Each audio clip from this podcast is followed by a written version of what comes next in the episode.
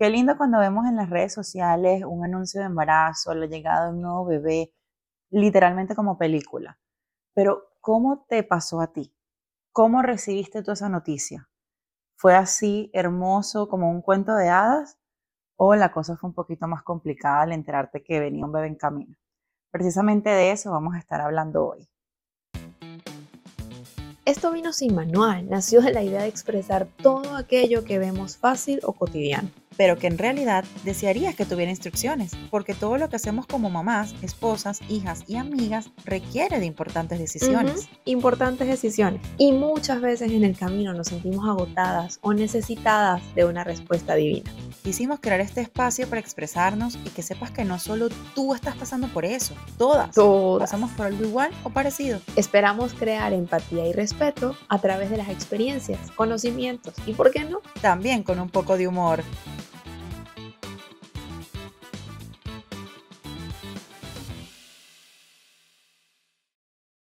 Hola Steffi, ¿cómo estás? Hola Barbie, bien, ¿y tú cómo estás el día de hoy? Muy bien. Hoy bien, estamos, tengo que echarles el cuento que hoy estamos grabando, bueno, de día, ven que la luz es diferente, todo es distinto. Eh, yo estoy en un set diferente porque, bueno, a veces la vida con hijos se mueve un poquito y uno tiene que ir ahí surfeando la ola, ¿no? Así, así mismo. Pero bueno, una vez más les damos la invitación a nuestro tercer episodio. Sí. Em, estamos muy, muy contentas. Ya, ya más o menos Barbie les dijo ahí de qué vamos a estar hablando. Pero una vez más les decimos que nos pueden seguir en todas nuestras redes por Esto Vino Sin Manual. Lo van a ver aquí abajo. Estamos en Instagram, Spotify, YouTube, Apple Podcast, no sé qué podcast y bla, bla, bla de todos los podcasts. los podcasts. y un montón de podcasts. Y eh, bueno, y en nuestras cuentas personales que también compartimos información, compartimos tips. Barbie comparte muchos videos comiquísimos de todo el tema de la maternidad. A mí me pueden seguir por Stephanie Calitza. A mí BS Arato. Y el de nuestro podcast, bueno, ya lo dijo Steffi. Esto vino sin manual en todos lados. Pero bueno, vamos a hablar un poquito hoy entonces de cómo recibimos nosotras la noticia del embarazo. Porque yo ¿Cómo de verdad, tú la de Ángelo? Vamos Bueno. a empezar contigo por Ángelo, porque tienes dos. porque tengo dos, entonces tenemos que dividir la cosa. Fue un cuento de hadas, como lo dije en, al principio. Literalmente, la llegada de Ángelo fue todo planificado, todo hermoso, todo estamos esperando con ansia saber que estamos embarazadas. Y bueno, yo cuando recibí la noticia, ¿cómo fue? Yo estaba, eso fue un domingo, nos estábamos despertando, yo entré al baño, obviamente ansiosa, ya había contado los días, yo creo que ya yo me había hecho una prueba de embarazo a los dos días de retraso de cuando se supone que me tenía que venir la menstruación, o sea, jamás iba, jamás iba a saberlo, había salido negativo, y yo dije, bueno, voy a esperar, pero creo que me esperé tres días más. Y cuando entro al baño, obviamente me hago la prueba de embarazo, sale positivo, y yo que había planeado en mi cabeza supuestamente hacer una mega sorpresa a mi esposo, de decirle así, no sé, todo lo que ves en Pinterest, ¿sabes? Esas ideas de, de decirle la noticia a tu esposo. Sí, la caja, la cosa se abre y sale, no sé, una media azul o Sí, yo qué sí, sé. Exacto, pero yo no me aguanté. No sé, yo ta- estaba tan, tenía, estaba tan en shock, era como que en shock de que sí estaba pasando, pero que yo ya lo estaba esperando y lo estaba deseando, pero igual fue un shock Ajá. y no me pude aguantar. Yo soy muy mala para aguantarme secretos, fatal. Y dije, no, ¿sabes Ok. qué? Salí, ese hombre estaba dormido y yo le dije, agarré y le dije con la prueba de embarazo, le dije, adivina qué. Y él, ah, ¿qué, qué? Estoy embarazada. Y él le tomó como cinco minutos reaccionar entre lo dormido y lo despierto. Al- a los hombres les cuesta un poco reaccionar ante situaciones, ante noticias importantes. Noticias importantes. Y bueno, nada, cuando le dije, obviamente se despertó en serio. Y de ahí para allá fue el, la, la emoción, el como que, bueno, creo que se, se, le, pudo- se le pararon los pelos, se puso como frío, le bajó y le subió. Pero como ya estábamos tanto esperándolo, era como que Se simplemente... estaba haciendo la tarea, estábamos esperando el 20. Exacto, el 20, el, el 20 puntos. Estábamos, era como que procesando qué había pasado. Porque sí, efectivamente nosotros fue literalmente, haz la tarea y rapidito pasamos el examen. No, esperamos un mes, comenzamos a hacer la tarea y al mes siguiente fue que pasó. O sea, de verdad que somos Wow, unos, unos estudiantes, no, somos unos estudiantes pro. Nos la Exacto, comimos una en gente la tarea en la materia, en la materia. y ya después de ahí, bueno, se vino el tema de cómo da la noticia y toda la cosa. Pero ¿y tú con Zoe cómo Ok. fue? Mira, con Zoe fue muy cómico porque yo fui en el 2016 más o menos diagnosticada con un adenoma hipoficial. Eso básicamente, a grosso modo, eso a grosso modo es como una masa que, crea que crece al lado de la silla turca, eh, eso está en el medio de la cabeza, y esa, esa parte del cerebro se encarga de mandar hormonas. Ah, necesitas estrógeno, ah, te sobra progesterona, ah, te doy, te quito, ta, ta, ta. En mi caso estaban mandando mucha prolactina, entonces bueno, de ahí vinieron una serie de estudios y en, en conclusión me dijeron que eh, lo más recomendable era que tuviera hijos antes de los 28 años, que hiciera familia. Wow. Porque bueno, también como que mi parte reproductiva estaba más vieja de lo que era yo, o sea, iba como más avanzada de mi edad. Qué loco eso. Entonces, bueno, en ese momento fue muy loco. Obviamente, en ese momento tú sientes mucha ansiedad. Porque Claro. yo lo que sentía era ansiedad de quiero tener hijos, pero no es el momento, pero no me siento preparada, pero ¿qué hago? y si te no estaban montando esa presión. todo. Eh, literalmente era como una presión encima. Y después un día hablando con mi esposo dije, mira, ¿sabes qué? Yo no, yo no voy a seguir en esto. Si es, será. Si no es, no será. Pero ahorita no me siento en el momento y no es mi momento. Ujú. Pasaron los años, eh, intentamos planificarlo una primera vez, a mí me dio una parálisis facial, no pudimos. Intentamos planificarlo una segunda vez, llegó la pandemia, no pudimos. Y la tercera vez, ya yo dije, bueno, ya es el momento, eh, vamos a hacerlo de una vez. Este, y allí empiezo a ponerme en control, pues mis ginecólogos, yo hice mi tarea también súper, como ya yo he dicho en los episodios anteriores, que yo soy como bien organizada con la cosa, eh, que si todo el tema de las pastillas, estas, eh, Prenatales. las de embarazo, ¿cómo se llama? Las prenatales. Esa, que es todas las pastillas prenatales. Que si levanta las no patas sé después que se qué. que si quieres que sea niña, levanta la pata a la derecha, que si quieres que sea niño, levanta el brazo izquierdo, toda esa cosa, toda esa cosa. Pero bueno, lo intentamos, lo intentamos, lo intentamos, luego de varias pruebas negativas, mi ginecólogo me dice, bueno, Stephanie, tú estás bien, ya la masa no estaba ahí, ya me hicieron todos los estudios, toda la cosa, tú estás bien, pero si quieres ve a un médico de fertilidad a ver qué tal. Yo tomo mi cita, eran como a dos meses, porque los que viven aquí en Estados Unidos y los que no, aquí las citas son a largo plazo. Entonces, eh, bueno, nada, casualmente eh, en esa época teníamos una tía que mi esposo y yo queremos mucho en la casa, nos cocinaba cosas deliciosas, buenísimas. Eh, pasamos dos semanas riquísimas, tomamos, comimos, no sé qué, Mm, pero yo me quedaba dormida, como que teníamos un plan de que vamos al, al puente no sé qué, ta, ta, ta, a tal hora nos paramos, tía, y yo me quedaba dormida, eh, me caía como mal la comida, y mi tía me decía, usted está preñada, usted está preñada, usted está preñada, y yo, ay tía, por Dios, ¿qué tal? Bueno, llega la hora de mi cita con mi médico de fertilidad, eh, conversamos, hablamos y me dice, bueno, Stephanie, es momento de que veamos cómo está todo adentro, cómo está el útero, todas las cosas. Cuando estoy sentada en esa camilla que me están haciendo ese examen tan horrible, eh, las mujeres saben que esos exámenes intrauterinos son horribles. horrible. Eh, entonces, bueno, me dice, yo estoy viendo algo aquí.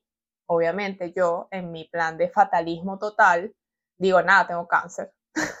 tengo cáncer, tengo un tumor, tengo una vaina horrible. Y me dice, sí, estoy viendo algo aquí. Yo, ajá, Ay, ¿qué está santo. viendo? ¿Qué Santo. estás viendo? Entonces, no, mira, y voltea la, la pantalla, quedé en las mismas, porque la vaina era toda negra, con un círculo gris, blanco, no sé ni qué color era, y que- quedé igual. Quedé No, exactamente y igual. lo- claro, lo primero que te imaginaste fue eso, es un tumor.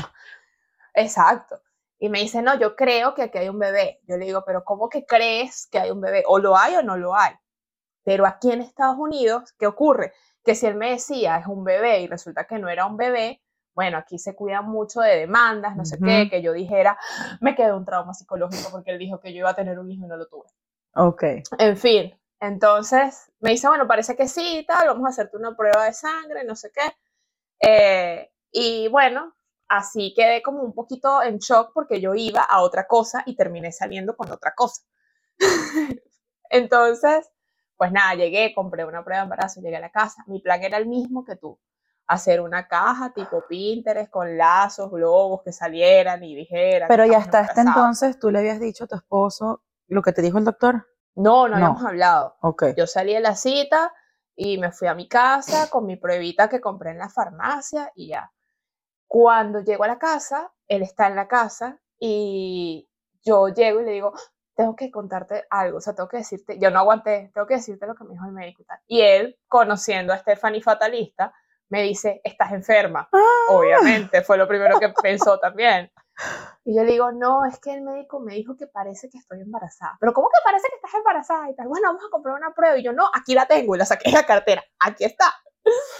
Y bueno, nada, y nos hicimos la prueba en el baño. Estaba mi tía todavía en la casa. Ok. Recuerdo la fecha, un 2 de agosto. Wow. Y nada, todavía sentada en la poseta con la prueba, se la entrego.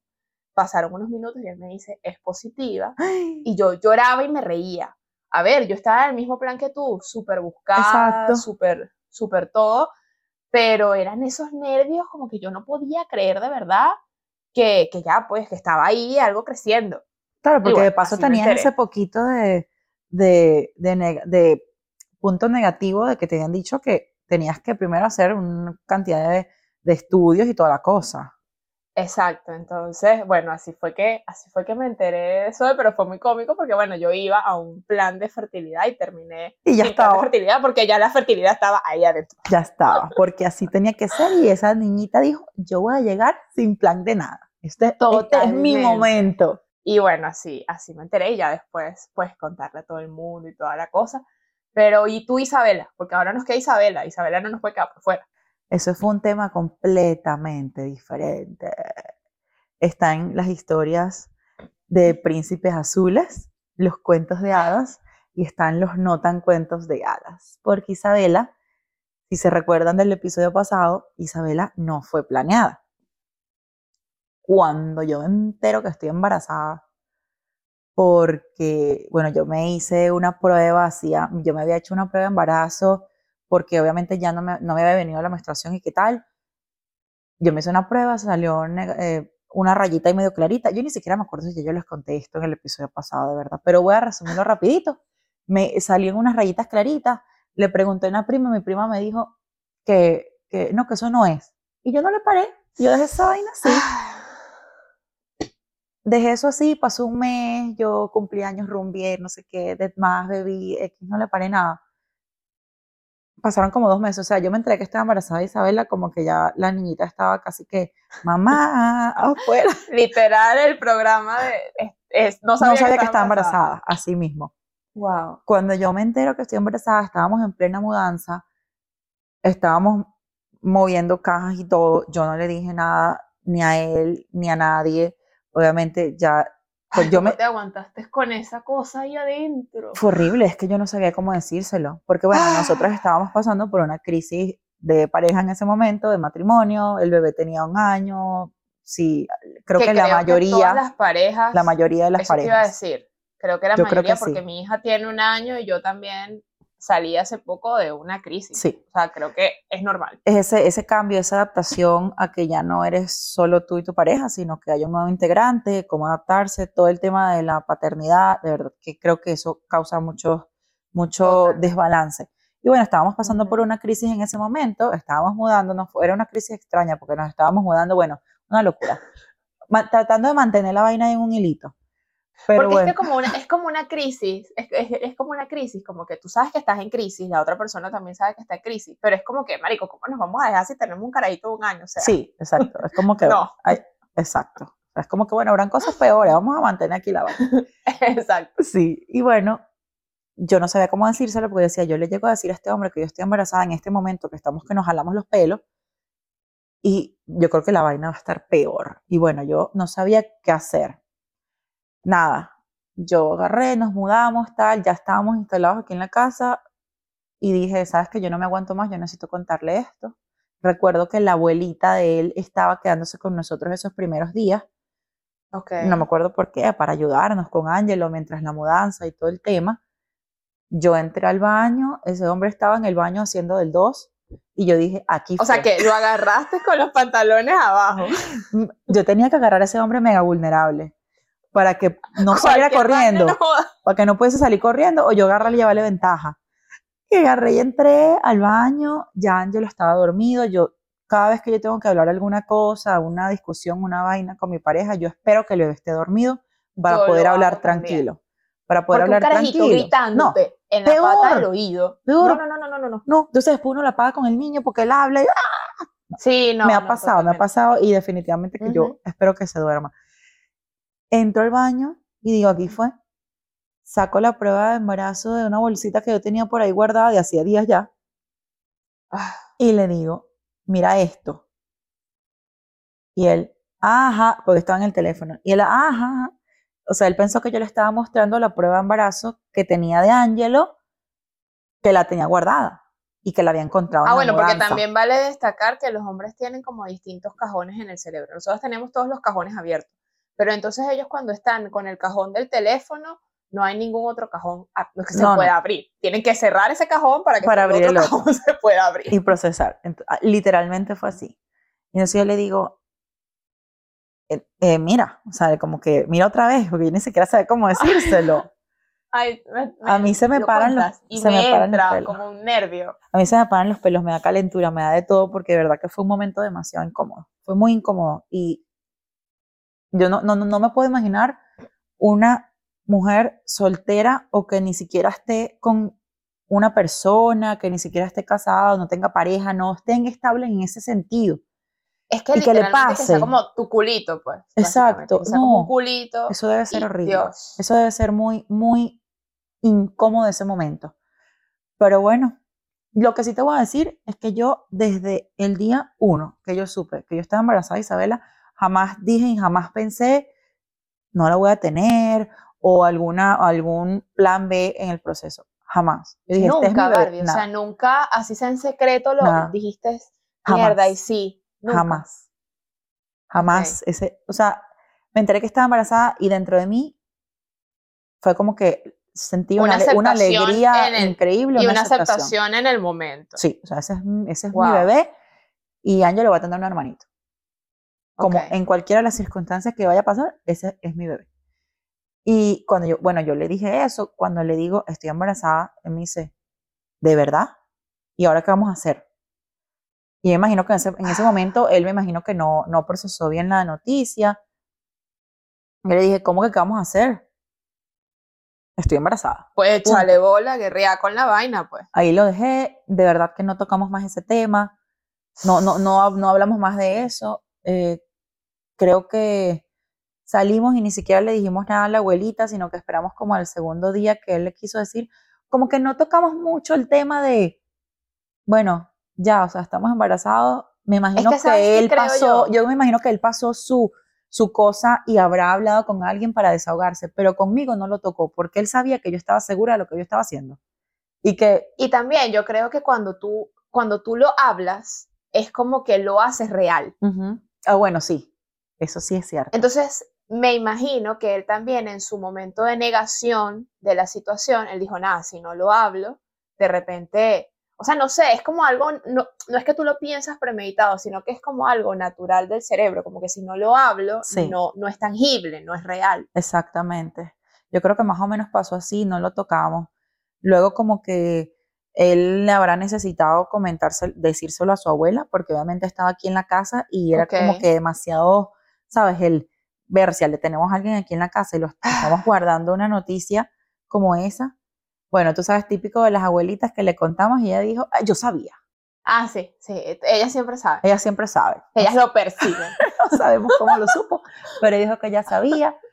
Y bueno, él también, para mí fue muy incómodo tanto el contárselo a mi esposo como el contárselo a mi mamá, a mi papá, Ok, a mis pero tías me, más me retrocedo, me retrocedo un poquito en el sentido de cómo fueron, o sea, nunca lo tocaron. En algún punto de todo este proceso se sentaron y lo hicieron tangible y lo tocaron. ¿Y cómo, cómo, Mm. cómo fue la relación de ustedes? Porque si ya estaban en crisis con esta noticia, ¿cómo fue la relación? Peor, Oh my God. peor, horrible, porque literalmente él estaba en negación y él estuvo en negación siete meses. Yo, O sea, casi que voy a esperar que la carajita salga para poder aceptar que ya está. sí, yo literal digo que yo tuve un embarazo sola. Yo fui a mis primeras citas prenatales sola, me sentía horrible, Qué fuerte. porque yo, obviamente fue súper diferente a Ángelo. Con Ángelo fue lo más hermoso del mundo.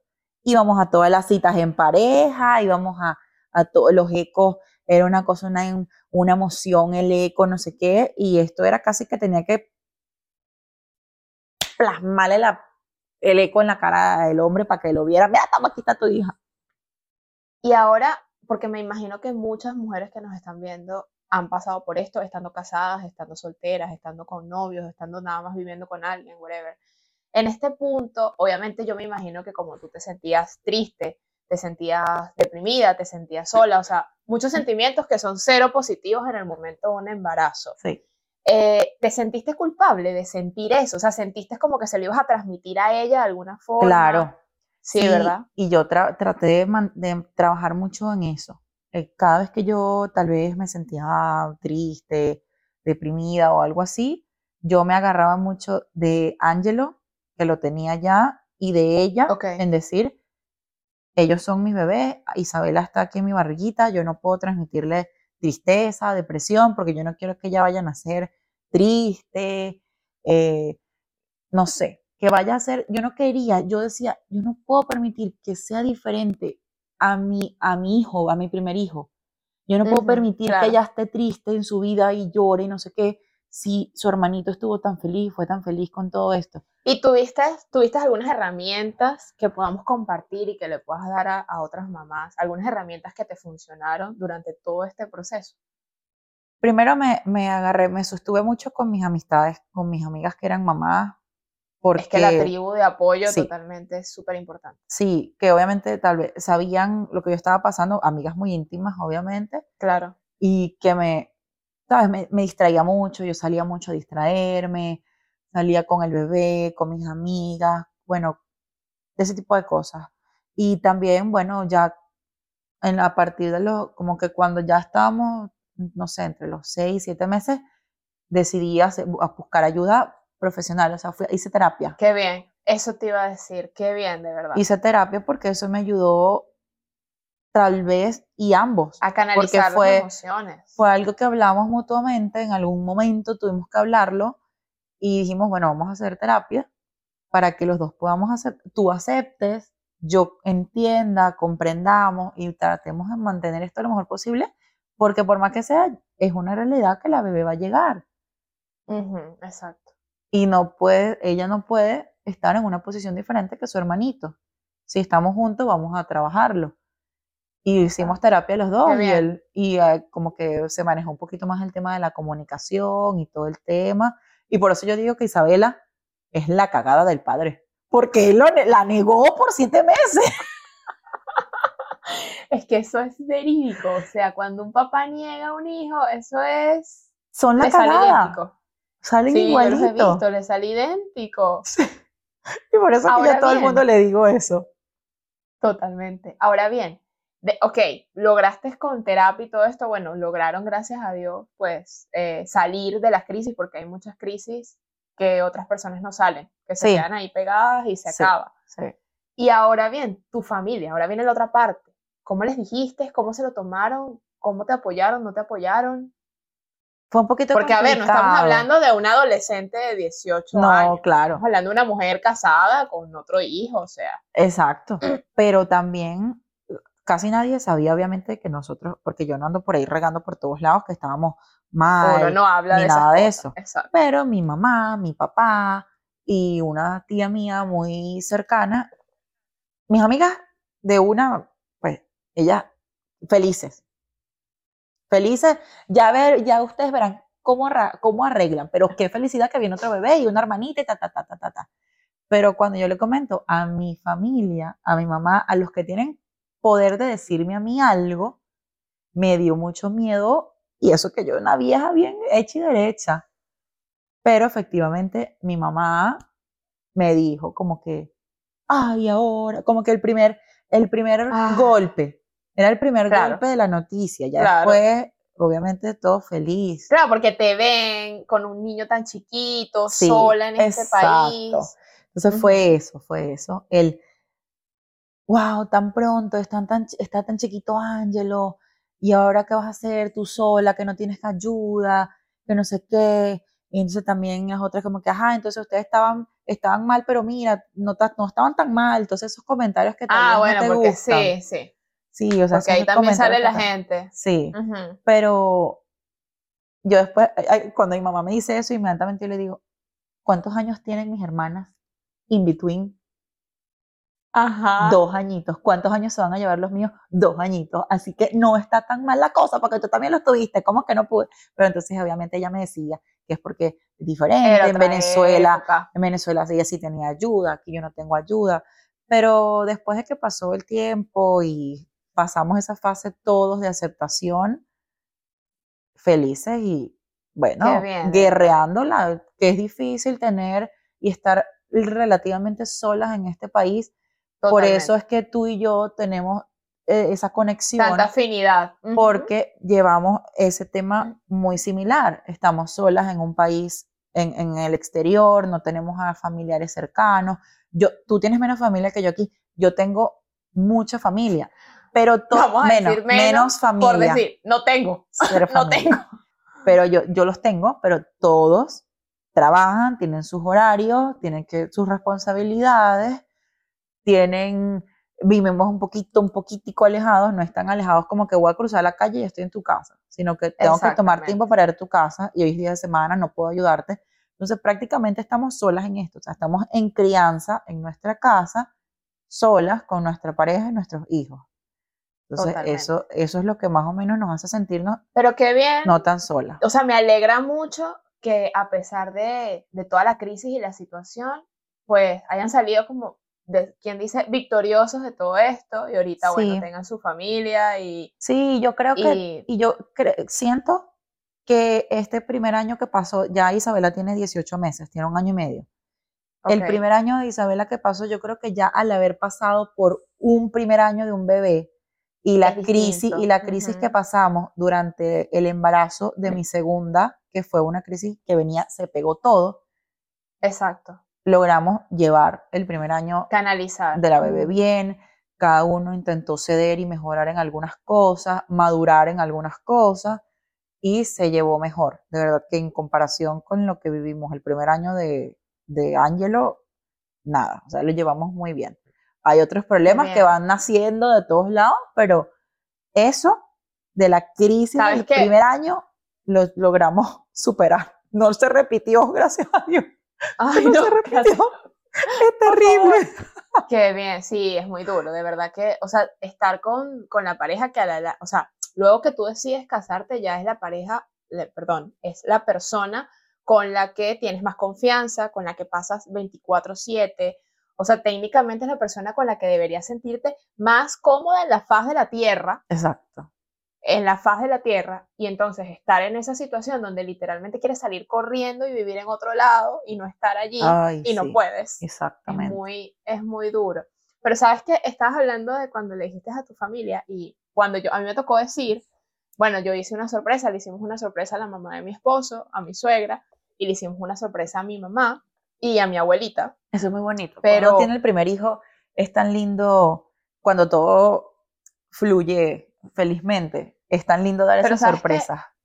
Totalmente, pero sabes que a mí particularmente, bueno, eh, poco a poco nos, van- nos van a ir conociendo, pero yo soy una persona que en su momento sufrió ataques de pánico y ansiedad.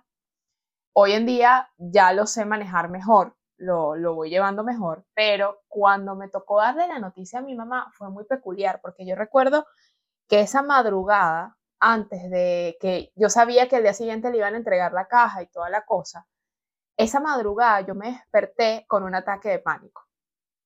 Eh, mucha gente pensará que el ataque de pánico es que no puedes respirar y no sé qué, pero a todas las personas le da de forma distinta. A mí, en mi caso, eh, yo me desperté con un frío que me subía como por, por las piernas y por todo el cuerpo y no podía dormir. Y, y bueno, obviamente yo en esos momentos me siento y analizo un poquito la situación y, y me voy en, en retrospectiva interna y digo qué me está pasando. Y ahí encontré la respuesta. Dije, claro, tienes un ataque de pánico porque le vas a decir a tu mamá que estás embarazada. ¿Qué ocurre? Para mí, mi mamá pues me crió solita. Entonces siempre hubo el cuidado con una barriga. Yo no te voy a ayudar, Ajá. yo no te voy a apoyar, yo no sé qué. A ver, Claro. ya yo tenía ocho años de casada. O sea, no sé, un historial que tú dices, Stephanie, por Dios, pero ¿cómo te vas a sentir? Pero definitivamente todos esos, esos, esos mensajes de la niñez o esas cosas en algún punto salen. Claro. Y para mí fue súper, súper, súper difícil. Ya después, cuando vi, pues vi su reacción, obviamente yo me tranquilicé un montón, pero yo sentía, me sentía como una adolescente que le iban a decir, la cagaste, ¿cómo pudiste haber hecho esto? Y ta, ta, ta, ta, ta, ta, ta, ta. ta. Pero sí, cuando uno da la noticia es, es todo un tema y te tardaste mucho tiempo, por ejemplo, con Ángela vamos a hablar lo que fue todo planificado y tal, te tardaste las- los tres meses que la gente espera o de una vez. No, a mis... Yo sentía como que mucha confianza. Yo le conté a las personas con las que yo siempre he tenido amistad, por ejemplo, y a mi familia, los más cercanos. Ok, No me no sentía miedo al respecto. O sea, no sé, yo estaba como que muy segura. Tal vez estuvo bien, tal vez no estuvo bien, pero am- públicamente esperé los tres meses. los tres meses. El, el típico Instagram, ¿sabes? Esa noticia Ajá. esperó, tre- esperó tres meses. Pero recién nos enteramos que, si no me equivoco, fue a las ocho semanas. No, mentira. Esperamos, nosotros esperamos ir a la cita médica para ver que todo estaba bien. para ver que y estaba, bien y todo. Ujú. Después de ahí, ese momento, fue que nosotros decidimos compartirlo con papás, abuelos y mejores amigos. Ok, hasta ahí. Ya después de ahí, pues ya sí esperamos la típica, el típico anuncio público. the big surprise. Sí, el típico anuncio público. Yo hice exactamente lo mismo. Yo a las personas como que cercanas, de una vez les dije y tal, eh, y ya después, sí, también esperé como los tres meses y la fotico con el eco y la pareja y no sé qué en Instagram, que hay bueno, gente, tus amigos regulares como que te escriben y toda la cosa. Sí. Pero, pero sí, también me sentía como, como bien segura. Nunca sentí como ese, ese miedo de que, Ese ay, que pueda miedo. pasar algo, alguna cosa. Bueno, creo que también depende mucho porque en los estudios te dicen, todo va bien, la bebé está bien o el bebé está bien, tiene sus latidos como debería para el tiempo, el tamaño, toda la cosa. Entonces, También Exacto. eso a uno le da como bastante Sí, una confianza, ¿no? tranquilidad. Porque, por ejemplo, con Isabela, obviamente yo no, como me enteré casi que a los, a los mismos tres meses, no, me, Wow. no tuve esa ansiedad, porque uno, uno ¿Qué, siente qué voy a ansiedad. esperar? ¿Lo voy a hacer de una vez? uno siente ansiedad de que tú quieres compartirlo con todo el mundo, pero Sí. te da ese temor de que lees en internet que te dicen que tienes que esperar las yo no sé cuántas semanas porque Que esté si- pegado, si que no sé pasa algo malo o eh, que si el mal de ojo, que si no sé qué, todas esas cositas que te dicen, entonces tienes sí. que esperarte y cuando te enteras temprano, estás como que, ay, yo quiero, si eres una persona como, yo por ejemplo, a mí me encanta hablar y comentar todo en las redes sociales y contar las cosas. Bueno, con Isabela no pasó eso, porque eso fue así, pum, pam. Porque es que, no, y con Isabela fue otra situación. Yo creo que tú no querías ni hablar del tema para que, No nadie, quería. para que nadie dijera nada. Sí, yo no quería. Aunque yo sabía que como la gente en las redes sociales no sabía nada de nada, era como que simplemente el super, la super sorpresa. Pero típico que no tienes un solo hijo y empiezan a preguntarte, ¿y el segundo para cuándo? ¿Y cuándo le vas a dar un hermanito? ¿Cuándo?". Ah, Pero Yo. llega el hermanito y entonces te dicen, ay, muy pronto. totalmente.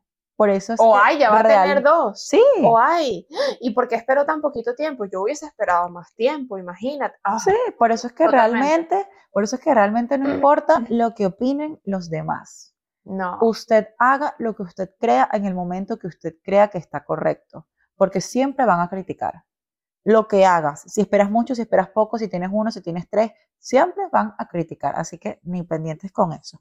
Pero yo definitivamente, a mí, bueno, en nuestro segmento, nuestro típico de todos los episodios que queremos hacerlo, es qué nos queda de toda esta situación y para mí es que realmente, sea lo que sea que te está pasando, porque si es bonito, es bonito y todo el mundo lo va a recibir muy alegre, pero si es algo no tan bonito en una situación difícil, esperar tu momento de aceptación va, va a pasar, sea cual sea la decisión que tomes.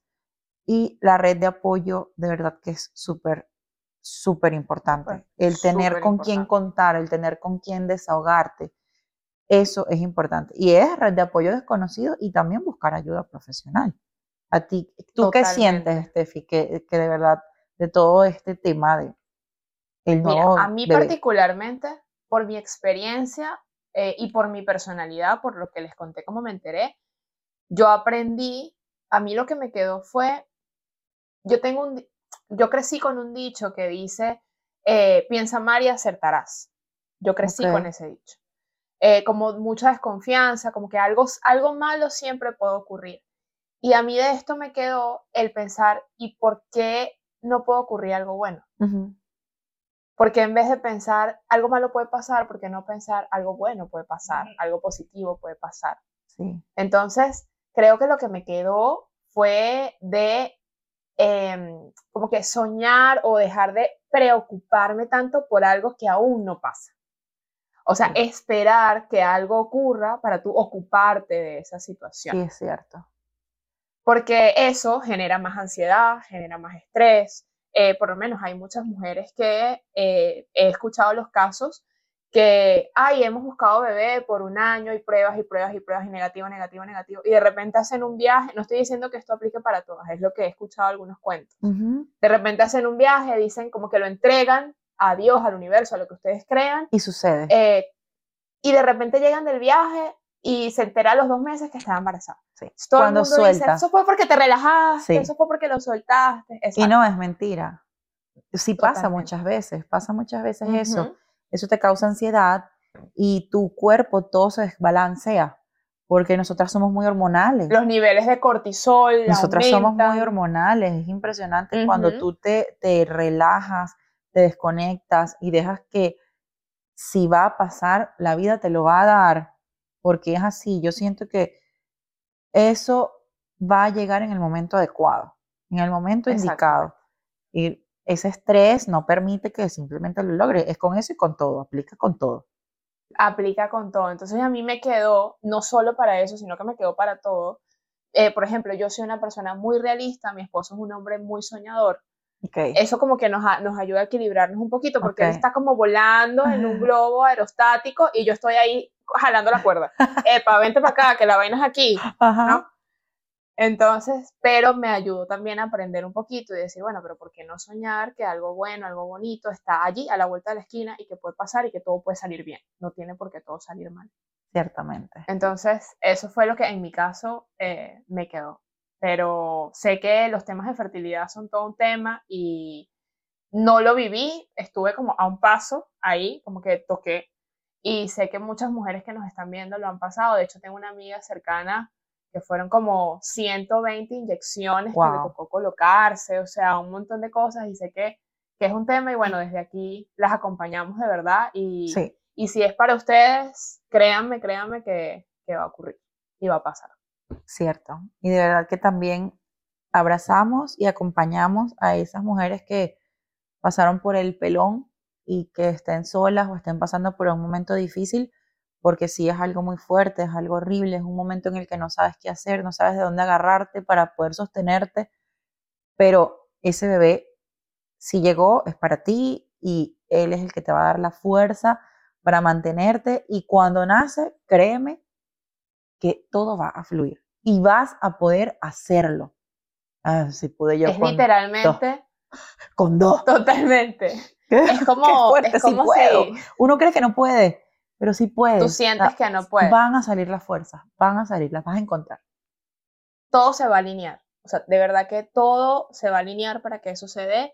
Y adicional, piensa, ahorita crees que estás en un momento horrible, pero todo pasa este momento que tú sientes que no puedes, que la toalla la estás tirando, que, que crees que no, o estás indecisa en tomar una decisión. En tu caso tú nunca lo, lo pensaste, pero de repente hay mujeres aquí que nos están viendo y de repente están en ese momento de pelón y están, están en, esa, en esa decisión. Ojo, lo importante es que tú te sientas feliz con la decisión que tomes, pero si no estás 100% segura, entonces agárrate porque este momento va a pasar y tenlo y créeme que después vas a decir qué bien que no lo hice.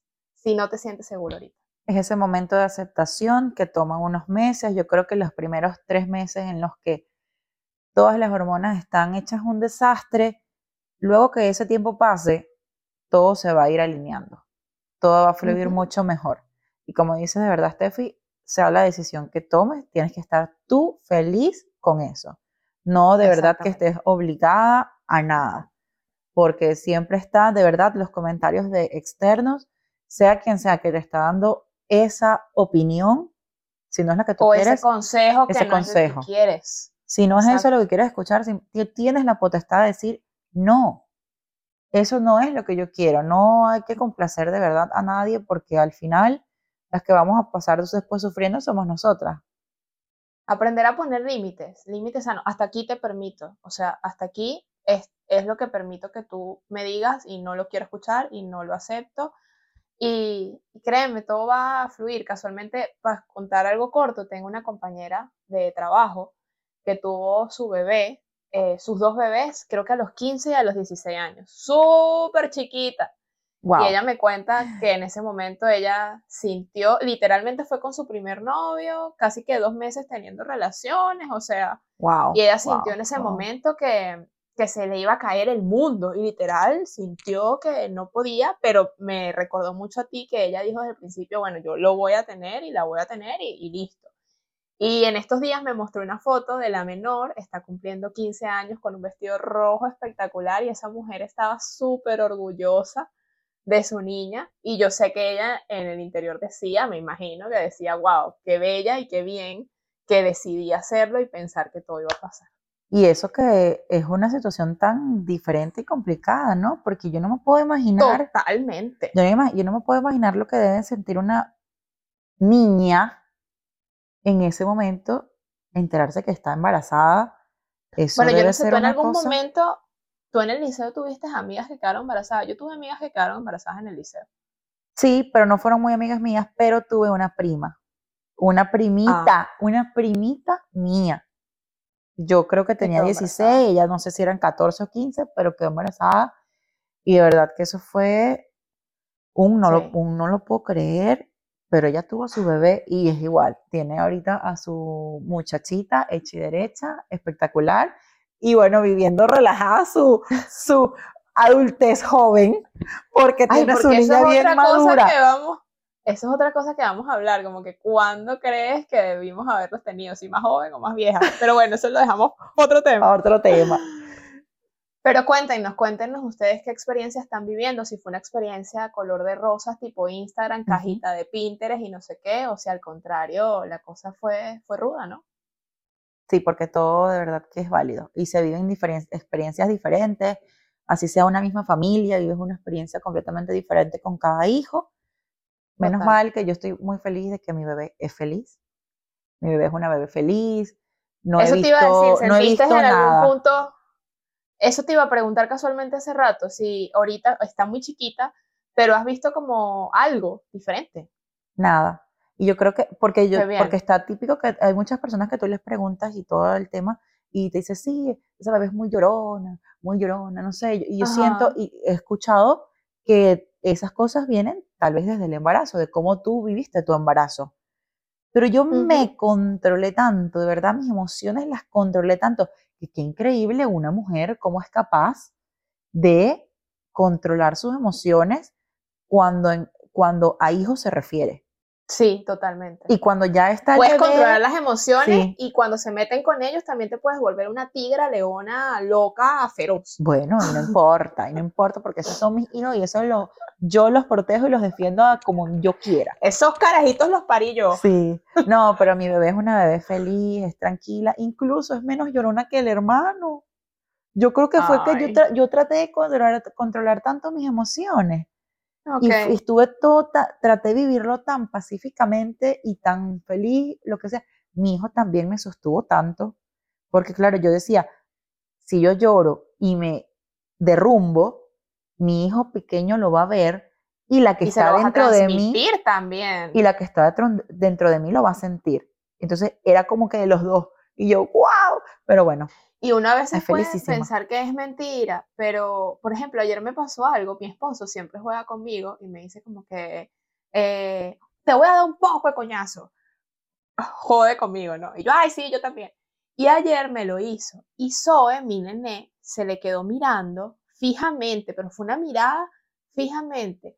Y entonces él me fue a tocar como a darme, y ella le empujó la mano, fue increíble, o sea, yo me quedé loca, los dos nos quedamos locos. Ella le empujó la mano y se avalanchó hacia mí y me abrazó. Y obviamente ellos, mami, tu papá está jugando conmigo, no pasa nada, mira cómo yo le hago cariño, no sé qué. Pero es increíble como esos niños desde tan chiquitos pueden entender. A ver, y no es que entiendan las palabras exactamente, pero hay tonos de voz distintos y ellos son súper eh, sensibles ante todas esas cosas. Sí, es impresionante. A mí también me ha pasado y en ese momento yo reacciono inmediatamente porque yo soy muy sensible. Yo lloro muy rápido. A mí me dicen algo que no me, que, que me puede afectar, que no me encaja y me pongo a llorar. Salgo de mi zona de confort y lloro. O sea, soy muy llorona. Y los bebés se han dado cuenta en algún momento en el que yo estoy llorando. Ángelo me pregunta, mamá, mamá, no pasa nada. Me dice, mamá, no pasa nada. Y a Isabela me di cuenta que también está chiquita, se me queda mirando y no comprende qué es lo que está pasando. Claro. Inmediatamente que yo veo esas cosas, yo pum, me bloqueo, me seco y sí. Eh, y explicarles también. Exacto. No, yo les digo, no papi, no pasa nada. No pasa nada, mamá se siente un poquito mal, pero no pasa nada. Porque ellos entienden. Y llorar, ellos, no está mal llorar. Pero, Eso te iba a decir, hoy en día los, los, los neurocirujanos, que los, los neurocirujanos Ay, todo el cerebro quemado. Los terapeutas infantiles hablan mucho de darle nombre a las emociones para que ellos entiendan que mamá, papá también lloran, se ríen, se enojan. Entonces, en esos momentos no es tampoco que tú que te bloquees y que no, no pasa nada, todo está bien, sino mami se siente un poquito triste o mami le duele algo, está un poquito enferma y se siente mal. Y ya abrazarlos, tal, que les dé seguridad de que no les va a pasar nada porque tú estás en esa situación, pero que también entiendan que está bien expresarse, que crezcan entendiendo que está bien expresarse. Y wow, estoy muy contenta porque tengo que decirles algo. Steffi, es hora de celebrar. ¡Lo logramos! Grabamos hoy. Grabamos sin que se, despertaran las bendiciones. Están durmiendo. Sí, ¿qué hora es? Sí, la mía ya en cinco minutos tengo que despertarla, así que me salió perfecto. Sí, y menos mal. Y vale destacar que este episodio lo habíamos grabado a la mitad y nuestros teléfonos se apagaron, todo se salió mal, todo sucedió mal y nos tocó rodar otra semana más para poder grabarlo, pero lo importante es que estamos aquí grabando para ustedes y que bueno, nos sentimos muy contentas. Aprovecho para dar las gracias por todo el apoyo, Ay, eh, demasiado. Ya tenemos casi 300 seguidores en Instagram demasiado. y lo que tenemos es una semana. Y más o menos los mismos, esa misma cantidad de personas han visto nuestro podcast en YouTube, que puedo ver las visualizaciones. Espectacular. O sea, no me imaginé que eso fuera a ser así. De verdad que Yo tampoco. estoy súper contenta. Súper contenta, sí. Muy feliz, de verdad. Gracias. Gracias por todo el apoyo, por estar siempre pendiente, porque eso nos hace muy feliz y nos deja saber que sí, vale la pena lo que estamos haciendo porque queremos conectar. De verdad que coméntenos, así sea por aquí o por el Instagram, esas experiencias que ustedes han vivido para así sentirnos que no estamos solas, porque yo creo que hay muchas mujeres que no se atreven a contar que la vida es un poquito más agria y a veces puede y ser yo creo así. Que lo que lo que podemos hacer es en los siguientes episodios, eh, de una forma anónima, obviamente si ustedes no lo quieren, podemos compartir historias que de verdad nos lleguen al corazón y que veamos que son historias que otras personas se pueden sentir súper identificadas, compartirlas en los siguientes episodios. Así que claro, estamos aquí para ustedes una vez más. Créanme que este espacio que tenemos aquí nosotros y estamos hablando, mi esposo yo creo que no sabe todo esto que estoy contando así aquí, así que él se va a enterar cuando vea este episodio. Yo creo que le voy a decir, no, no le voy ni a recordar, porque obviamente él no lo va a ver por sí solo, yo tengo que recordarle que lo vea. Yo creo que no lo voy a, no, a hacer la loca. Así. Voy a hacer la loca que no lo vea. No levantemos esas cosas antiguas. No, no, mejor no. Dejamos así. así. Bueno, Pero bueno, un placer haber estado contigo hoy otra vez, Barbie. Igualmente. Que nos estén escuchando. Gracias, besitos y nos vemos en el próximo episodio que también va a síganos, estar muy chévere. Síganos, compártanlo, denle a la campanita. Y denle el dedito. Eso. Suscríbanse y todo lo que siempre y todo lo que saben ustedes que tienen que hacer como todo el mundo en YouTube les dice, por favor. Así es. Bueno, chao, chao. Bye. Nos vemos pronto. Bye. Esto vino sin manual, nació de la idea de expresar todo aquello que vemos fácil o cotidiano. Pero que en realidad desearías que tuviera instrucciones, porque todo lo que hacemos como mamás, esposas, hijas y amigas requiere de importantes decisiones. Ujú, Importantes decisiones. Y muchas veces en el camino nos sentimos agotadas o necesitadas de una respuesta divina. Quisimos crear este espacio para expresarnos y que sepas que no solo tú estás pasando por eso, todas. Todas. Pasamos por algo igual o parecido. Esperamos crear empatía y respeto a través de las experiencias, conocimientos y, ¿por qué no? También con un poco de humor.